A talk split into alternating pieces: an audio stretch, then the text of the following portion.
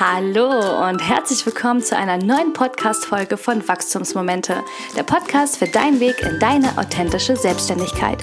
Mein Name ist Anne Heid, ich bin Unternehmerin, Ernährungswissenschaftlerin und Mentorin für deine berufliche und persönliche Weiterentwicklung. Ich habe es auf Instagram schon angekündigt. Es wird ein neues Format geben und die erste Special-Folge von Wachstumsmomente Deep Talk geht heute an den Start. Das heißt, du bist heute in einer ganz besonderen Folge gelandet und es ist tatsächlich Premiere. Es ist Premiere natürlich für diese Folge, für dieses Format mit dem Deep Talk, aber es ist auch eine Premiere von dem Thema, was ich präsentieren werde. Und ich glaube einfach, dass es ja manchmal gut tut, auch mit Dingen Dingen nach draußen zu gehen, die vielleicht ein gewisses Tabuthema sind, die einen gewissen Stempel haben, über die man nicht spricht oder über die man einfach nicht sprechen mag. Und ja, ich habe ja immer den Drang dazu, ein bisschen gegen den Strom zu schwimmen.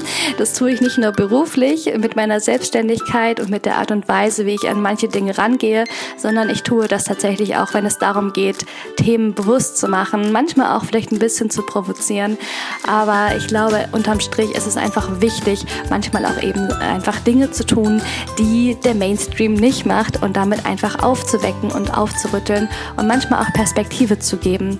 Denn ich finde, gerade dann, wenn man über unbequeme Themen spricht und auch vielleicht manchmal ja die eigenen Schwächen zeigt, dann ist vielleicht auch klar, dass wir alle im Kern eigentlich nur Menschen sind, dass wir alle Fehler machen, dass niemand von uns perfekt ist. Auch nicht der größte Arzt, auch nicht der perfekteste Therapeut. Es ist niemand, niemand perfekt. Also jeder, jeder macht Fehler. Wir sind alle nur Menschen. Und ich glaube, das ist wichtig, manchmal sich das vor Augen zu halten, wenn man wieder das Gefühl hat, dass irgendwie alle so groß sind und man selber fühlt sich so klein, dann ist es wirklich wichtig, sich zu erinnern und zu sagen, hey, wir sind alle Menschen, wir haben alle Licht- und Schattenseiten in uns. Und die einen zeigen es mehr, die anderen zeigen es weniger. Aber für mich gehört auch eine Schattenseite dazu, zu der eigenen Authentizität. Es gehört für mich dazu, sich selber anzunehmen, wie man ist dazu zu stehen, auch zu den Narben, die man hat. Und der, daher gibt es heute diese ganz besondere Folge von mir für dich mit meiner Geschichte. Und ich freue mich, wenn du reinhörst. Ich freue mich, wenn du mir natürlich wieder ja, deinen Kommentar dazu hinterlässt. Es ist ein sehr persönliches Thema. Ähm, du kannst mir natürlich auch sehr gerne eine private Message schreiben. Da freue ich mich auch sehr gerne darüber, wenn wir da in Austausch kommen. Also nun spanne ich dich nicht länger auf die Folter. Du wirst gleich merken, worum es geht. Ich wünsche dir viel Spaß und wünsche dir nun ganz viel Freude beim Zuhören. Los geht's!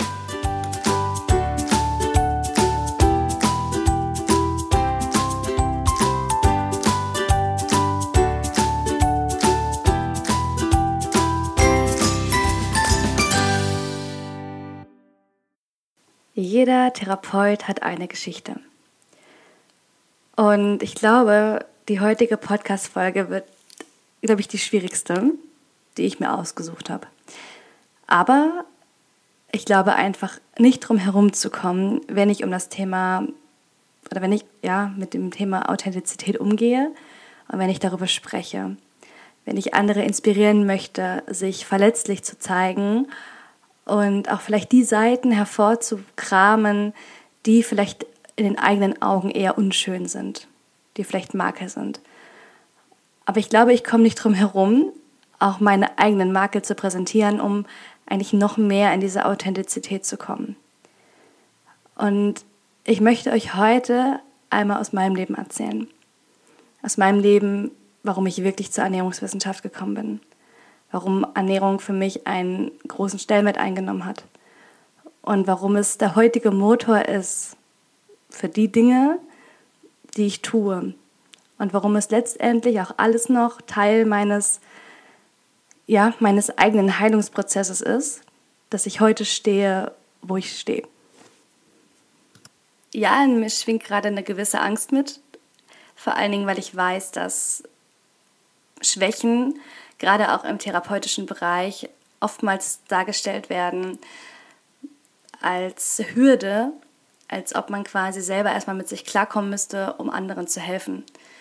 Und ich persönlich breche jetzt wirklich diese, diesen, dieses Vorurteil, weil ich persönlich finde, dass es uns unglaublich menschlich macht. Ich finde es menschlich, wenn es Therapeuten gibt, die das Gleiche schon mal durchlebt haben, die vielleicht ganz genau wissen, wovon man spricht, die nicht nur ein ja, künstliches Mitgefühl aufbringen, sondern die sich wirklich reinfühlen können, weil sie genau durch diese gleichen Täler gegangen sind. Und wo es eben nicht darum geht, Dinge aus dem Lehrbuch zu lernen, sondern vielleicht auch mal abweichend vom Lehrbuch Erfahrungen zu machen, von denen man weiß, dass sie funktionieren. Und deswegen, auch wenn das jetzt für mich gerade echt auch eine Riesenhürde ist, ist es, glaube ich, trotzdem wichtig, auch da vielleicht vorbildlich voranzugehen und auch Mut zu machen um vielleicht auch einfach zu zeigen, dass auch Therapeuten, Ärzte, Psychologen, Psychotherapeuten und andere Heilberufe auch letztendlich nur Menschen sind. Nur Menschen sind, die gleiche, die gleichen Erfahrungen machen. Ja, steigen wir ein. Also, ich möchte euch mal mitnehmen in das Jahr 2010. 2010 war für mich ein ganz besonderes Jahr, weil ich das erste Mal in meinem Leben so richtig weit weg durfte von zu Hause. Ich hatte ein Angebot bekommen für einen Schüleraustausch in Chile, in Südamerika. Und damals war ich 17 und hatte eben die Möglichkeit, dort für mehrere Monate die Schule zu besuchen. Und weil ich schon immer so ein, so ein American High School Year machen wollte, aber das einfach unglaublich teuer ist und es einfach damals auch nicht reingepasst hat, habe ich dann dieses Angebot angenommen und habe mich entschieden, statt diesem einem Jahr eben für ja, so dreieinhalb Monate quasi dann in Südamerika ähm, ja, in einer Gastfamilie zu wohnen, in einem spanischsprachigen Land zu leben und dort eben ja, die ersten Auslandserfahrungen zu machen. Und dieses, äh, ja, dieser Schüleraustausch, muss ich sagen, war tatsächlich eines meiner ersten richtigen großen Herausforderungen. Warum? Gut, man kann sich vielleicht denken, man ist 17 Jahre alt, man ist äh, sehr, sehr viele tausende Kilometer weg. Ich müsste es jetzt googeln, ich glaube, es sind so 18.000 Kilometer. Einmal wirklich quer über den Erdball. Man ist auf einem Kontinent, den man vorher noch überhaupt nicht kannte. Also mit den USA, da hat man ja vielleicht schon so ein bisschen mal aus dem Englischunterricht sich identifizieren können. Aber mit so Südamerika hatte ich bis dato halt irgendwie überhaupt nichts am Hut. Und auf einmal war ich halt einfach in einem Land, was mir komplett fremd gewesen ist, wo ich eine Sprache gesprochen habe, die ich aus dem Spanischunterricht eher so gerade mal halbwegs beherrschte und wo ich einfach ja mit Händen und Füßen mich erst verständigt hatte. Und ja, ich glaube, die größte Herausforderung in Chile waren tatsächlich auch so diese Erdbeben, die dazu gehören. Also für die Chilenen ist es irgendwie vollkommen normal, dass da so einmal pro Woche die Erde bebt. Und für mich war das äh, unglaublich, diese Erfahrung zu machen. Also ich hatte mehrere Nächte, wo wirklich meine Familie mit gepackten Taschen in der Tür stand und gerufen hat, dass wir aus dem Haus rennen müssen, weil ein Erdbeben ist. Und das waren wirklich äh, krasse Herausforderungen. Und ja, wenn man sich da so reinfühlt und reindenkt, dass man da eben mit 17 Jahren ist in, einem, in einer Stadt, wo wirklich auch ultra viel Gewalt ist, gerade auch gegen, ich sag jetzt mal, ja, natürlich gegen Menschen, die halt einfach ein bisschen mehr Geld haben, also denen man das auch ansieht. Ich hatte die Erfahrung gemacht, dass in meinem allerersten, in meiner allerersten Woche vor unserem Haus ein kleiner Junge niedergestochen wurde, weil er neue Turnschuhe hatte, dem wurden die Turnschuhe gestohlen. Und es war für mich einfach so eine unglaublich krasse Konfrontation mit Gewalt, dass ich das überhaupt nicht kannte. Also das war für mich wirklich, das kann ich gar nicht beschreiben, wie schlimm das für mich war. Ich wurde komplett aus meiner heilen Welt rausgerissen und war auf einmal gefangen in so einem gefühlten Albtraum. Ja, das war, das war damals die Zeit mit 17. Und wie das so ist, äh, wenn man in einer Lebensphase ist, wo, sag ich mal, die Umstände wirklich extrem sind, die einen wirklich extrem fordern, die einen extrem im Mark erschüttern, dann sucht man sich halt. Man sucht sich Stabilität.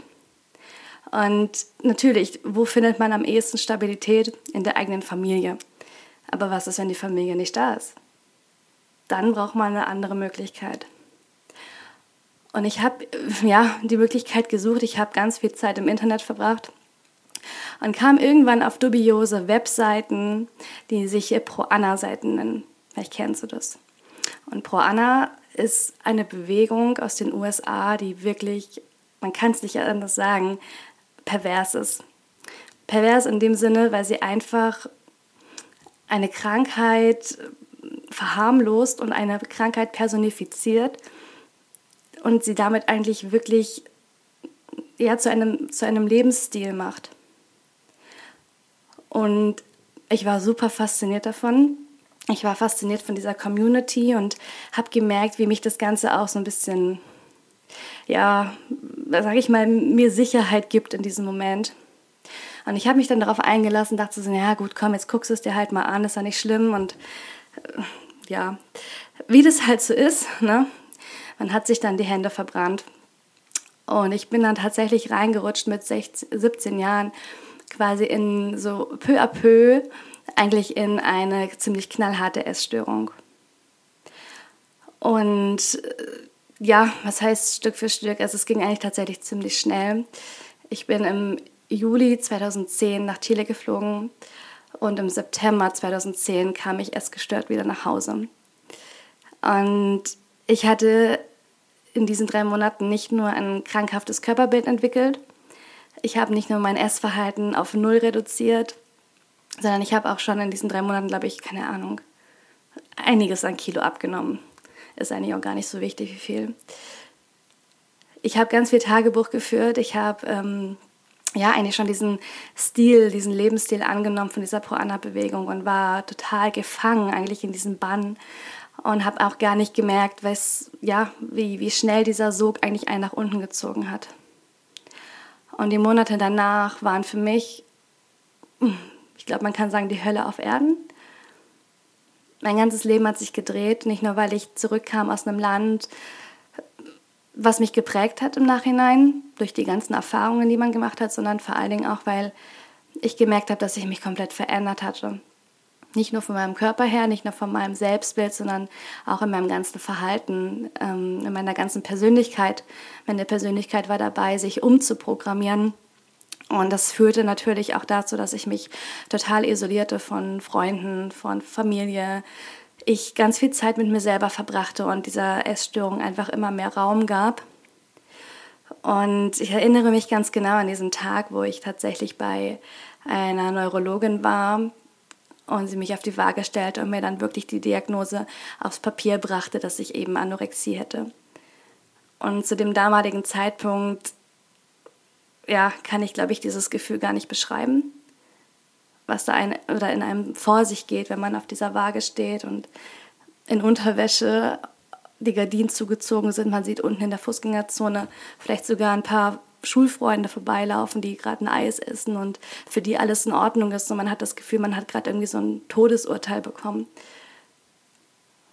Und äh, das war wirklich, ja, ich weiß nicht, ich erinnere mich in dem Moment, es war auf der einen Seite ein riesiger Schock, aber auf der anderen Seite, und es war dieser krankhafte Teil, hat sich irgendwas in mir auch gefreut.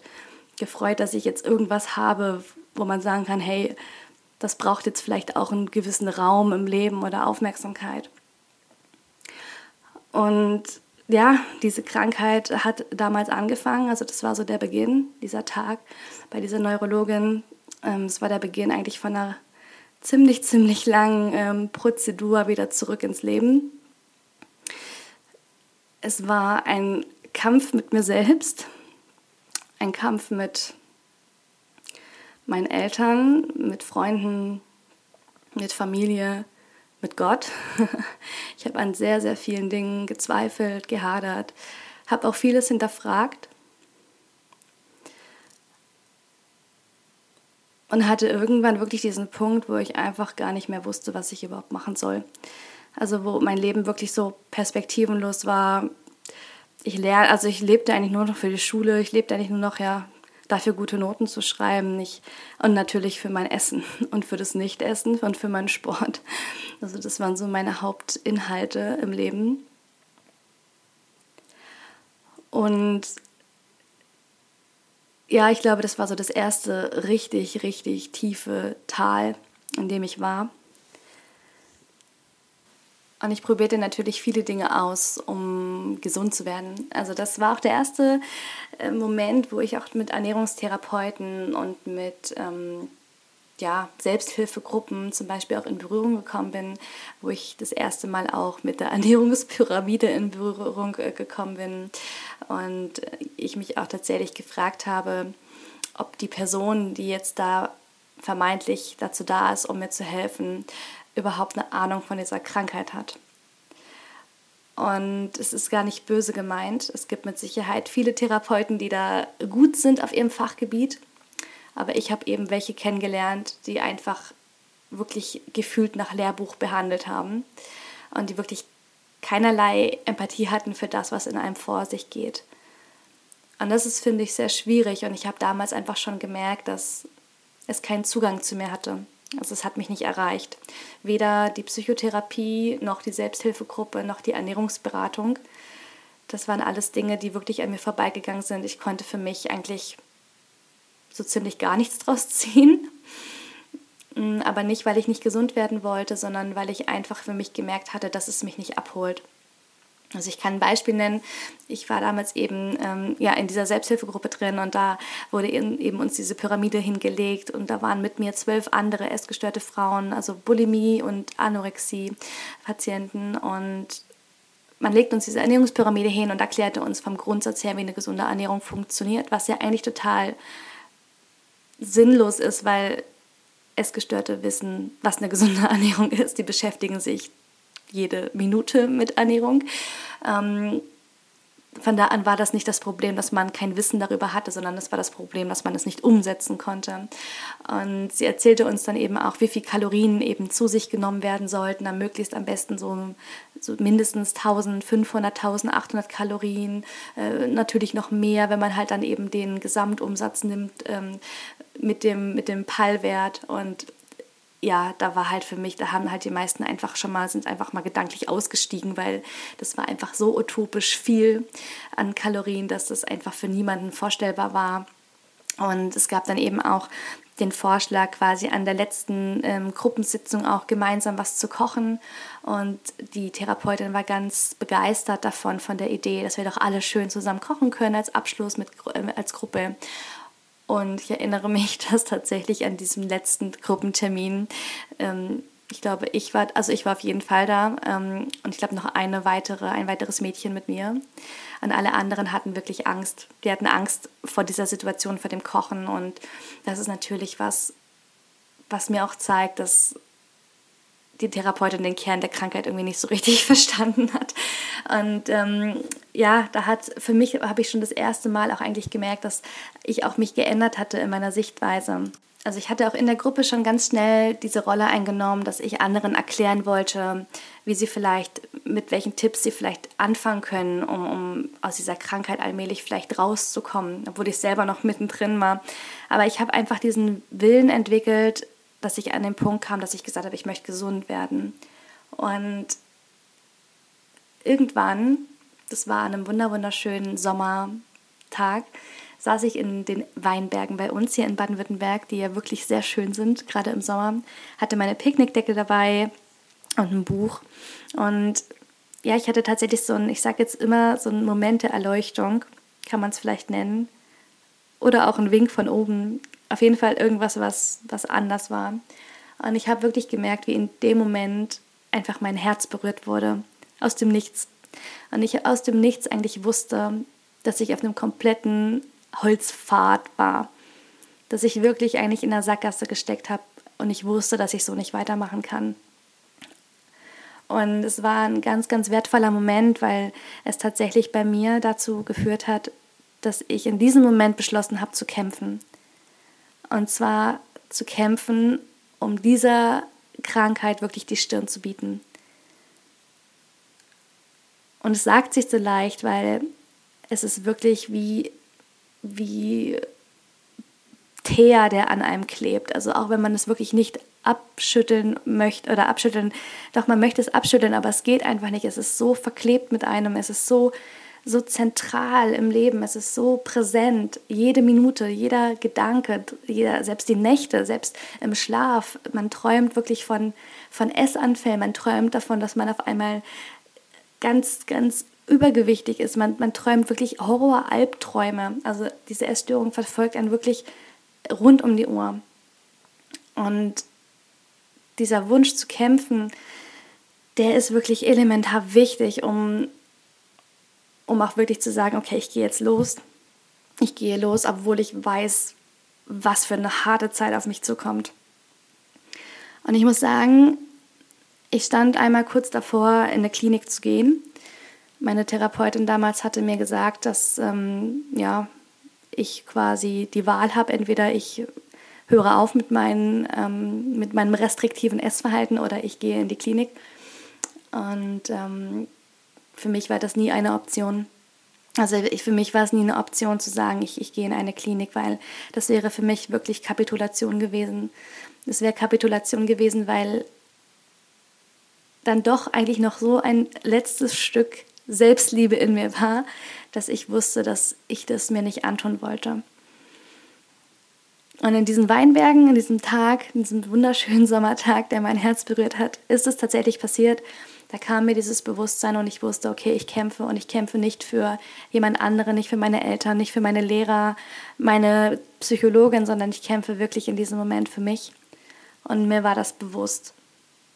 Und das war auch tatsächlich der Gedanke, der gesät wurde, dass, dass ich mir überlegt hatte, nochmal ins Ausland zu gehen. Also in diesem Moment war mir klar, um gesund zu werden, muss ich auch vielleicht nochmal ins Ausland gehen. Und für mich stand in dem Moment fest, ich wollte nach Indien. Das war dann auch so mein Ansporn, um nach vorne zu schauen. Das war meine Perspektive, die ich mir geschaffen, geschaffen hatte. Und ich muss sagen, ab dem Moment, ab dem Moment ging es. Also es war nicht so, dass die Krankheit weg war, aber ich habe wirklich mich wieder zurückgekämpft. Jeden Tag, jede Stunde. Ich habe mit mir gekämpft, das, so dumm es jetzt klingt, das Hühnerei zu essen. Ich habe mit mir gekämpft, das Brot zu essen. Ich habe mit mir gekämpft, mir in, in der Schule ein, ein warmes Mittagessen zu bestellen. Ich erinnere mich, und dafür bin ich ihr noch heute dankbar, dass ich sogar einmal mich geöffnet habe und habe hab mit einer Klassenkameradin gesprochen und habe ihr gesagt, dass ich das Essen gerade nicht essen kann allein. Dann hat sie mir geholfen und das war wirklich, das sind Momente, für einen Außenstehenden ist es nicht verständlich, wie, wie eine Portion Spaghetti ein Problem sein kann. Aber in dem Moment ist es wirklich so, wie wenn du einfach nicht weißt, ob du die rote oder die blaue Kapsel nehmen sollst. Es ist für dich einfach so, du bist komplett überfordert, es ist komplett, es ist, also es ist eine, wirklich eine Ausnahmestresssituation. Und das war auch der, der Schlüssel. Ich habe wirklich angefangen, auch mit der Krankheit offen umzugehen. Ich habe mich meinen engsten Freunden anvertraut. Ich habe gesagt, hey Leute, Vielleicht ist es euch aufgefallen, ich habe mich so ein bisschen verändert. Ähm, aber es geht schon lange darüber hinaus, dass es eine normale Diät ist.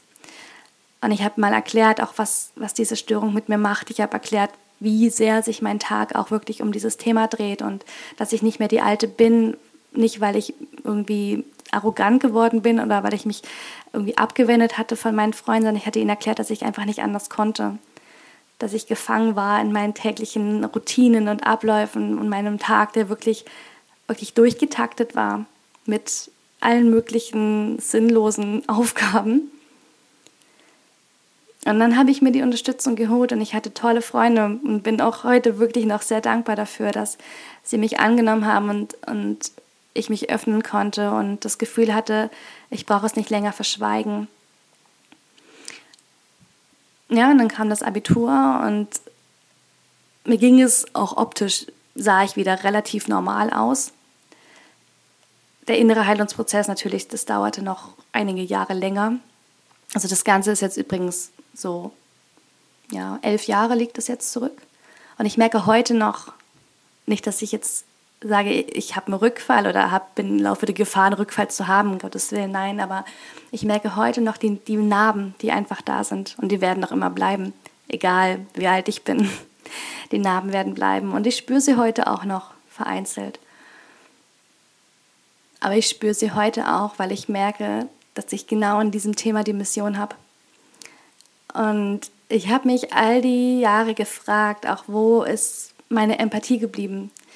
Wo ist mein, meine Authentizität geblieben? Wo ist meine Bereitschaft gewesen, Schwäche zu zeigen? Und die Antwort liegt auf der Hand.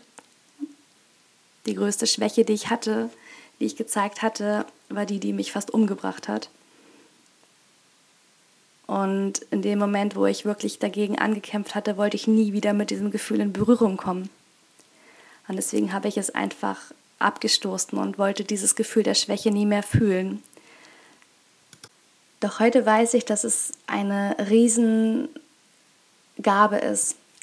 Die Gabe, dass ich mich wirklich eins zu eins in, in Frauen, Mädchen und auch Männer hineinfühlen kann, die mit diesem Thema im Leben zu tun haben, die vor der Herausforderung stehen, dass sie nicht wissen, wie sie da wieder rauskommen sollen aus diesem Teufelskreis. Und ich wirklich auch die, ja, die Gabe habe, dass ich die wissenschaftliche Ausbildung machen durfte. Ich habe studiert, ich durfte meine ernährungstherapeutische, ja, darf eben ernährungstherapeutisch arbeiten. Also es ist im Prinzip alles da, um den Menschen auch auf einer sachlichen Ebene zu helfen. Aber darüber hinaus ist eben auch diese Verbindung da, weil ich einfach weiß, wie sich dieses Tal anfühlt und ich auch weiß, wie hart dieser Kampf ist. Und auch wenn es immer von außen scheinbar banal aussieht und man denkt, Mensch, ist es doch einfach, ist doch ist doch nicht so schwer. Es ist doch nur ein Eis. Aber ich verstehe das. Ich verstehe das so gut. Ich kann es so gut nachempfinden. Und ich glaube, dass auch das der Grund ist, warum ich mir dieses Thema vielleicht noch mehr auf die Fahne schreiben werde, als ich es bisher getan habe. Es ist zumindest der Grund, warum ich jetzt diese Podcast-Folge mache und mit euch wirklich meine Geschichte teile, weil ich auch in Zukunft damit offen umgehen möchte, was ich bisher noch nicht gemacht habe weil ich einfach glaube, dass es Menschen hilft, sich zu verbinden. Weil ich glaube, dass es zukünftigen Klienten hilft, Vertrauen aufzubauen.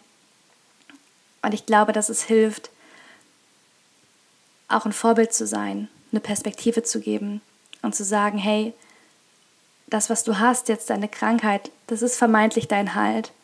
Und du glaubst, du hast nur diesen Halt im Leben, aber es gibt noch was viel, viel Größeres, was auf dich wartet.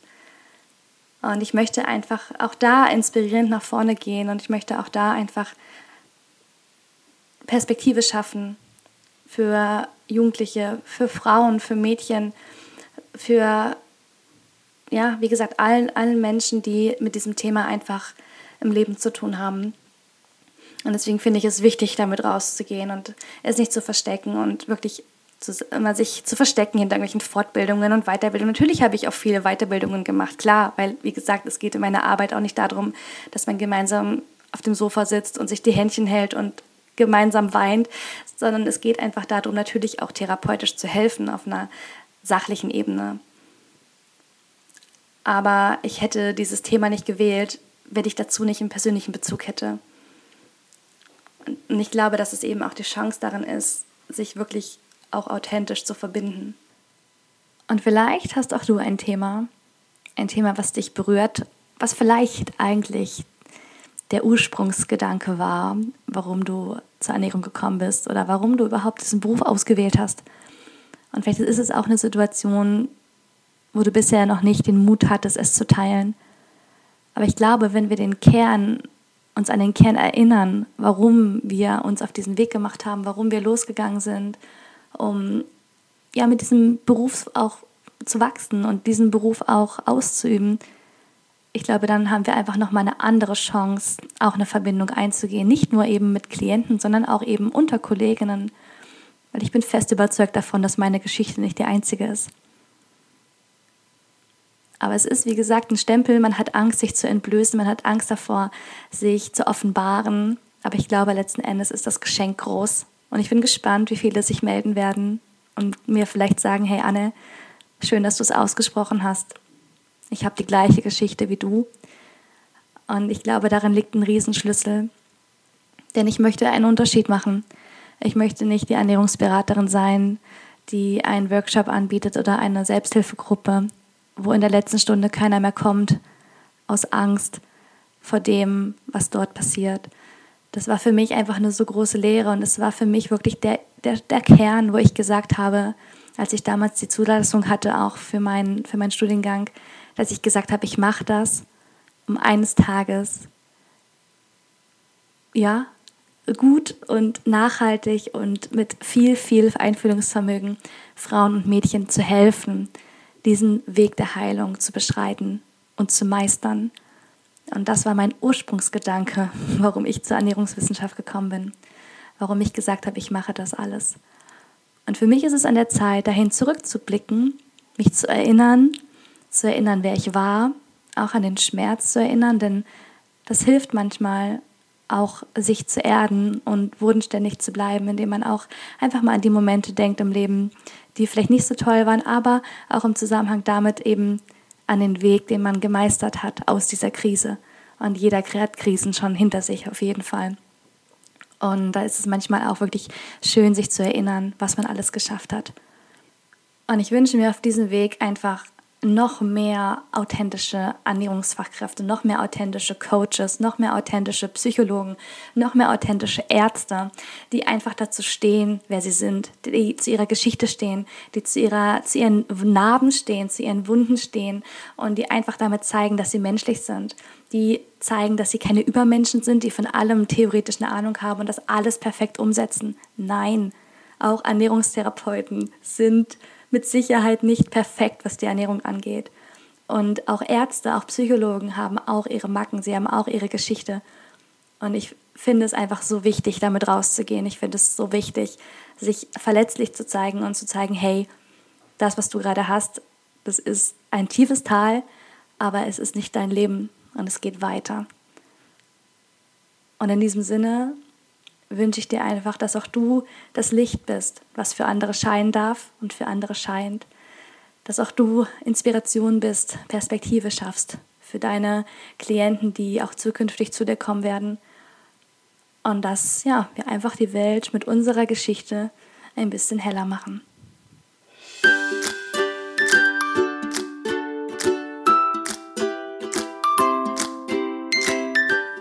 Das war sie, meine ganz persönliche Podcast-Folge für dich. Und ich hoffe, sie hat dir gefallen. Ich hoffe, dass du mich jetzt nicht verurteilst, oh Gott.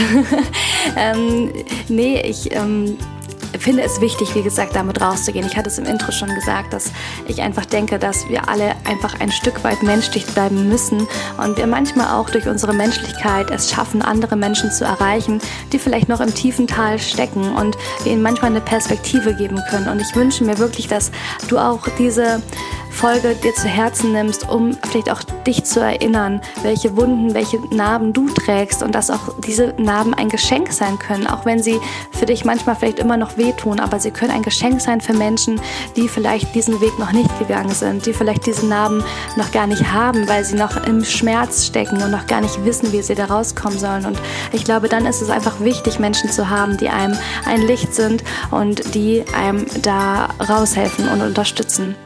Wenn dir diese Folge gefallen hat, wie gesagt, freue ich mich, wenn wir ins, äh, in Kontakt kommen, ins Gespräch kommen. Über meinem Instagram-Account findest du wieder den aktuellen Post zur Folge und das Smart Food Facts. Da darfst du mir natürlich gerne deine Gedanken und da lassen. Du kannst diese Folge auch, wenn sie dir gefallen hat, bei iTunes bewerten. Da freue ich mich natürlich auch immer über dein Feedback. Und die nächste Folge in der nächsten Woche am Freitag wird wieder mit Sicherheit ein bisschen motivierender und fröhlicher. Aber wie gesagt, einmal im Monat gibt es diese Deep Talk Folgen und ich bin gespannt, was sich für spannende Persönlichkeiten noch finden werden, welche spannenden Geschichten hier an, ja, quasi in, in diesem Podcast finden. Und äh, ja, auf diesem Wege wünsche ich dir jetzt einen guten Start ins Wochenende und genau, bleib gesund. Mach's gut, bis dann. Tschüss.